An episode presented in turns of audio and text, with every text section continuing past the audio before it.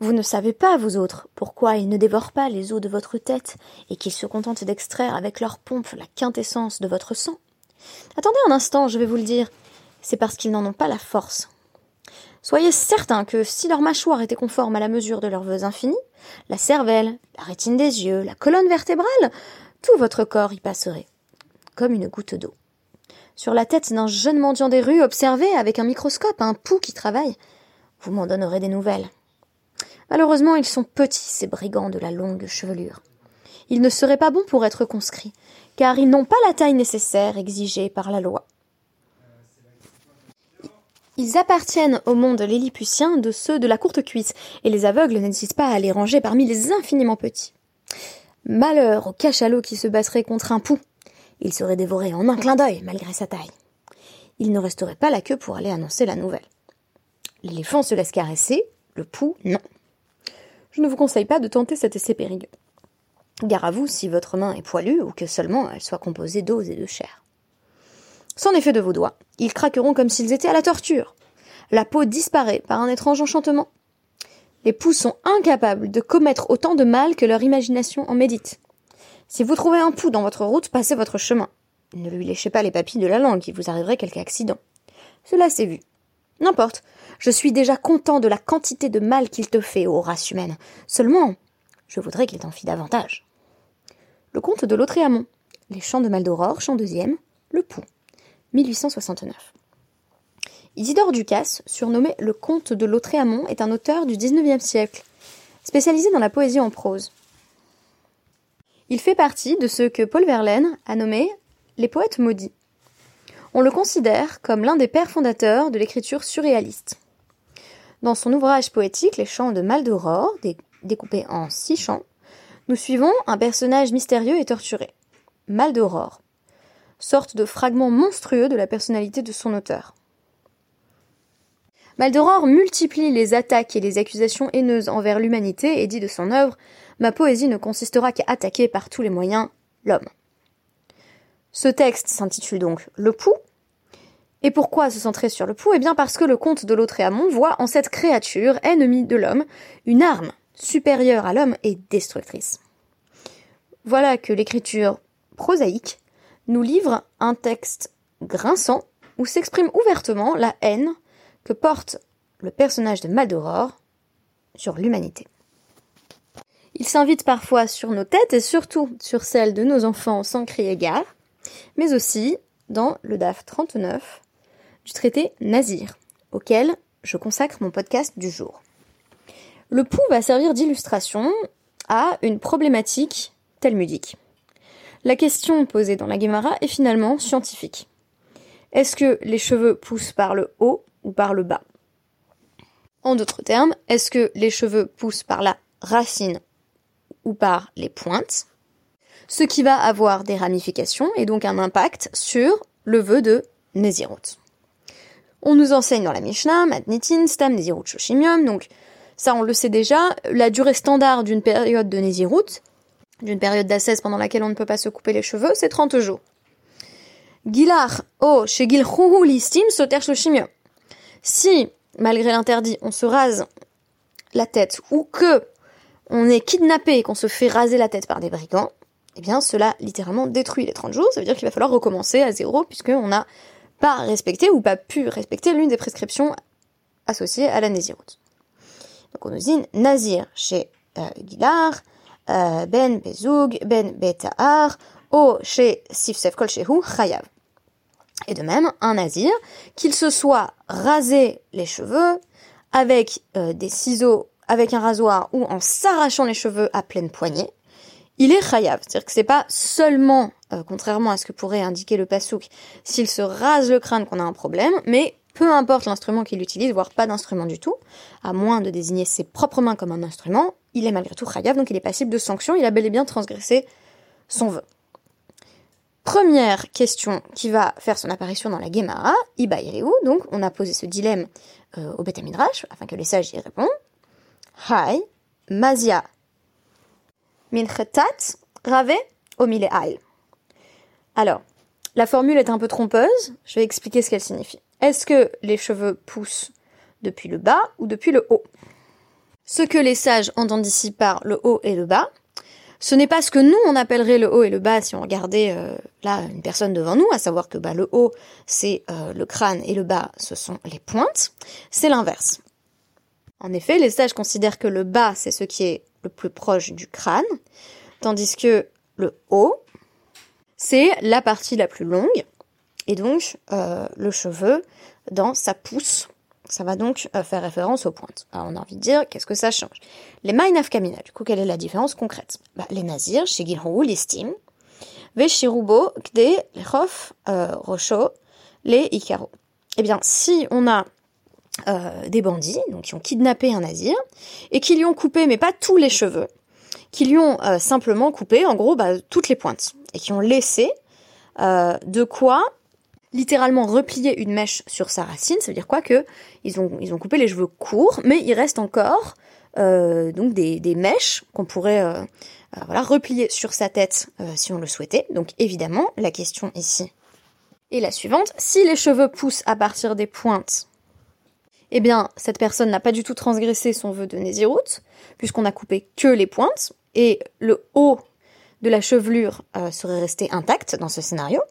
Alors que si euh, les cheveux poussent depuis le crâne ou le, sommet de la tête, eh bien, euh, les cheveux ayant poussé entre-temps, après le vœu de Nézirut, euh, il y a une partie de ces cheveux qui avait été consacrés, qui aura nécessairement été coupée par les brigands. En d'autres termes, quand on fait un vœu de Nézirut, on dit on peut toucher à aucun des cheveux qu'on a sur la tête au moment où on fait le vœu. si les cheveux poussent par les pointes et que les bandits coupent les pointes, euh, les cheveux qui ont poussé n'étaient pas concernés par l'interdit formulé au départ, puisqu'ils ont poussé par la suite, donc c'est une excroissance. Alors que si les cheveux poussent à partir du crâne, et par la suite euh, descendent, comme on sait que c'est le cas, euh, eh bien, on a sacrifié, malheureusement, ou plutôt les brigands ont coupé un certain nombre de cheveux qui étaient déjà présents sur la tête du nazir au moment où il a fait son vœu. Je rappelle, ça va être essentiel pour la compréhension de la suite, et c'est ce qui a fait que j'ai dû relire deux fois le DAF. Le bas, euh, ce n'est pas le bas euh, géographiquement, c'est le plus proche de la tête, et le haut, c'est le plus long, et donc les pointes. Et là, ce qui est très intéressant, c'est que la Gemara va avoir une démarche, qui est évidemment pas une démarche d'aller chercher des psukim, d'aller chercher des versets, mais une démarche vraiment logique et quasi scientifique. Ça consiste en quoi? Eh bien, on va prendre des exemples du quotidien, en disant, voilà euh, ce qu'on peut déduire des cheveux de la présence, par exemple, des poux à tel ou tel endroit de la tête. Alors on commence par nous dire, eh bien, les lentes démontrent, euh, on va risquer plusieurs hypothèses avant de conclure, les lentes démontrent que les cheveux poussent à partir des pointes. En effet, je ne sais pas si vous avez fait euh, récemment des, des, rituels de, retrait de poux sur vous-même ou vos enfants, j'espère pas, mais on va plutôt trouver les lentes près des racines des cheveux. Et donc on nous dit là-dessus, eh bien si les cheveux poussaient à partir des racines, et bien entendu nous on sait que c'est le cas, euh, eh bien euh, on aurait les lentes plus bas. Ça, ça serait pas logique qu'on les trouve tout en haut.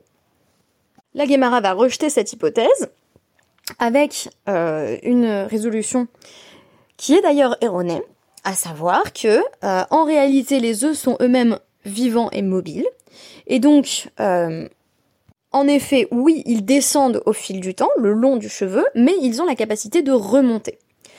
On sait que ce n'est pas le cas des, lentes, puisque c'est ainsi qu'il faut appeler les œufs du pou, euh, mais qu'en réalité, ils sont euh, pondus par euh, la femelle pou plus près de la racine. Il me semble d'ailleurs que ça, c'est plus à même de, protéger le bébé pou, donc la lente, euh, que d'être effectivement euh, plus loin dans les cheveux où on est plus susceptible de, disparaître euh, face aux, aléas de la circulation de la chevelure. Autre tentative de répondre à notre question à partir des poux, on nous dit, bah, les lentes mortes, on les trouve souvent plutôt vers les pointes, donc loin des racines. Ça veut donc dire que les cheveux poussent à partir des racines. Donc là, on tente justement l'hypothèse opposée, puisqu'on vient de dire ça pousse à partir des pointes, maintenant on nous dit ça pousse à partir des racines. Et là, on nous dit, ben, si euh, les cheveux poussaient à partir des pointes, on aurait toutes les lentes en haut. Nouvelle réfutation dans la Guémara, on nous dit, bah non, c'est juste que ces lentes mortes, elles vont naturellement euh, tomber, donc pour le coup aller du haut vers le bas, mais au sens auquel on l'entendrait nous spontanément, c'est-à-dire que peu importe où elles ont été pondues, elles vont aller euh, vers le bas, glisser vers le bas, parce que plus aucune vie ne les anime. Nouvelle tentative de répondre à notre question. Nouvelle hypothèse, donc, les cheveux poussent bien à partir de la racine, car on voit que les idolâtres avaient euh, des coutumes capillaires, donc visiblement étrangères aux juifs, notamment faire des tresses. Ça m'a surprise d'ailleurs, parce que je me suis dit, est-ce que vraiment euh, les, femmes juives ne, se faisaient pas des tresses? En, tout cas, ici, ce qui est intéressant, c'est qu'on nous prend l'exemple des tresses des idolâtres, et on nous dit, on voit que euh, avec le temps, donc ils avaient des tresses qui étaient un peu des tresses permanentes, hein, on a envie de dire presque des dreadlocks, et la tresse devient de, plus en plus souple, donc elle est de moins en moins serrée euh, au niveau euh, du crâne, parce qu'il y a des cheveux qui se rajoutent, puisque ça pousse à partir des racines. Réponse de la Guémara, c'est pas suffisant, c'est pas une preuve suffisante, parce qu'en réalité, on pourrait tout simplement dire que quand ils dorment la nuit, euh, la tresse se défait au niveau de l'endroit où, elle avait été serrée, donc au, niveau du crâne, plus près du crâne, et donc voilà, simplement au bout du temps, elle est, enfin à force de temps, elle est, elle est de, moins en moins ferme. Et là, on va nous dire, non mais regardez, quand on teint, euh, quand on la laine euh, d'un animal, on a appris ça euh, dans, dans, une Mishnah, quand on teint la laine d'un animal, ce qu'on fait notamment pour, pour, pour, désigner le maaser, donc on a, on, on, a besoin de faire passer, pour le berger, il fait passer ses bêtes, donc dans l'enclos une par une, et à chaque dixième animal, il, il faisait un, une trace donc euh, une trace de, de, teinture, euh, afin d'indiquer que cet animal-là euh, serait destiné au maaser. Et donc on nous dit, bah on voit bien que quand la laine repousse, elle repousse à partir, là encore, des racines. Et autre exemple, visiblement, la Guémara connaissait déjà les teintures de cheveux. Et alors c'était plutôt des, hommes apparemment qui allaient se teindre la barbe. Et donc on nous dit, il y a euh, des personnes âgées qui donc euh, vont teindre leur barbe en, noir, et on voit que les racines repoussent et que ce sont les racines qui sont de nouveau blanches. C'est donc bien que les cheveux et les poils de manière générale en fait poussent à partir des racines puisque euh, je rappelle que au nazir s'applique l'interdit de, couper non seulement les cheveux mais également les poils. Et donc j'ai trouvé ça intéressant parce que bah, déjà il y a une tentative de, de raisonnement logique euh, qui est basée sur des simples observations empiriques.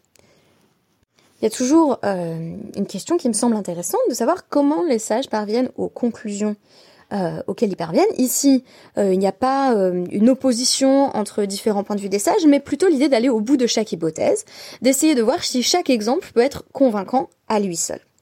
Alors ici, j'ai lu beaucoup de, commentaires qui vont s'extasier sur l'intelligence des sages, qui ont trouvé, sans avoir bien entendu euh, toutes nos connaissances euh, à l'heure actuelle et tout notre recul, la bonne réponse. C'est-à-dire qu'ils ont bel et bien compris que oui, les cheveux poussent à partir des racines et pas à partir des pointes. Mais que faire quand, et je terminerai là-dessus, les sages se trompent? C'est un cas très connu du traité euh, Shabbat 12a. Je me suis dit, puisque ça parle de poux, eh bien on va terminer sur les poux. C'est très thématique, hein. on en finit avec nos chants de Madora. Dans le traité Shabbat 12, euh, donc on nous dit que, alors tout d'abord, sur fond d'interdit de euh, tuer un être vivant le Shabbat, Rabat malgré tout, euh, Mekata les tuer des poux, et Rav également tant, tant, euh, tant est si bien que, donc on nous dit que Rava, lui, alors ne les tuait pas directement, mais allait les placer dans de l'eau, donc en gros il faisait en sorte que les poux se noient. Et Rav Nachman disait à ses filles, vous pouvez tuer les poux, et donc ve Ashminan li kala des, des des Sanvoti, pardon. Et donc c'est Shabbat, hein, bien entendu, et il disait à ses filles, euh, faites-moi entendre euh, le son de vos peignes, donc une sorte de peigne à poux de l'époque, c'est donc peigne avec des... Euh, donc ils sont très très fins pour vraiment pouvoir capturer les poux. Il disait, allez-y, passez-vous le peigne dans les cheveux le Shabbat, ce qui sinon serait tout à fait problématique d'ailleurs. Là-dessus, on nous ramène donc la, la de base telle qu'elle est enseignée euh, par Beth Shammai et Hillel, et on sait que c'est Hillel qui l'emporte dans la halakha. Pour Beth Shammai, on ne peut pas tuer de poux euh, le Shabbat, tandis que Hillel le permet en disant que ce n'est pas une créature comme une autre, donc du point de vue des lois de Shabbat, de sorte qu'on pourrait tuer le pou.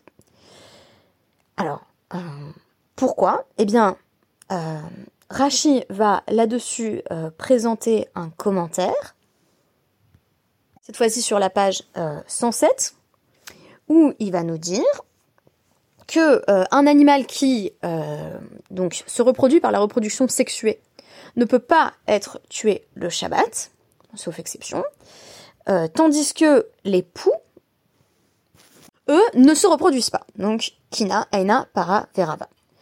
Il n'y a pas de piriao rivia chez les poux, donc pas de, reproduction typique. Et là, mi basar adam, hi shortsat mais le pouls surgit directement de, euh, la peau humaine. Alors ici, on a plutôt un exemple où si telle est la raison qui sous-tend euh, l'exemption des sages, qui permet de tuer des poux le Shabbat, eh bien, la raison est clairement erronée, cette fois-ci d'un point de vue euh, de nouveau scientifique, puisque les sages s'étaient efforcés de déduire que le pouls procédait d'un principe de génération spontanée, or, ce n'était pas le cas. C'est pourquoi, à l'heure actuelle, les décisionnaires sont divisés sur la question du pouls, la possibilité de tuer des poux le Shabbat. Est-ce que le fait d'être parvenu à une meilleure connaissance scientifique, plus approfondie, fait changer la loi? Pour la plupart des décisionnaires, c'est le cas. De sorte qu'on ne devrait pas tuer des poux le Shabbat, car on sait désormais que les poux se reproduisent euh, comme bien d'autres espèces animales et comme bien d'autres insectes. En d'autres termes, là où le raisonnement talmudique n'est pas fondé sur une halakha donc sur un, rapport de tradition orale, n'est pas fondé bien sûr sur des versets, n'est pas fondé sur euh, un raisonnement qui soit purement en résonance avec des textes, mais est fondé sur une ébauche de raisonnement scientifique ou une tentative d'observer les faits euh, tel qu'on y a accès, donc bien entendu sans microscope, avec simplement euh, voilà cet accès empirique à la situation, alors on pourrait remettre en question certains des présupposés des sages et trancher la loi différemment. En l'occurrence, c'est pour être plus strict. Il est donc important et intéressant de distinguer les types de raisonnement des sages afin de savoir quand on a une marge de manœuvre euh, et quand on peut dire au contraire, eh bien que le raisonnement convainc ou pas, il est tiré euh, d'une tradition textuelle forte ou d'une tradition orale forte. Ainsi, les sages ne prétendaient pas avoir le dernier mot en matière de science. Le Rambam fut le premier à le signaler en pointant du doigt les limites de la médecine euh, telle qu'elle était présentée par les Chachamim, sans pour autant leur manquer de respect. Ceci pourrait nous poser des questions contemporaines sur l'extension du principe, par exemple, de Da'as Torah ou Dat Torah, qui veut que on croit les sages également sur des questions, y compris scientifiques. Alors, que veut dire les croire Et est-ce qu'à une époque où on peut avoir accès à des connaissances euh, plus précises et plus sourcées, on n'aurait pas toujours intérêt à se tourner vers les véritables spécialistes, tout en étant bien conscient que, à leur échelle, les sages du Talmud avaient fait de leur mieux et bien souvent étaient, comme aujourd'hui, tombés justes. Merci beaucoup et Shabbat Shalom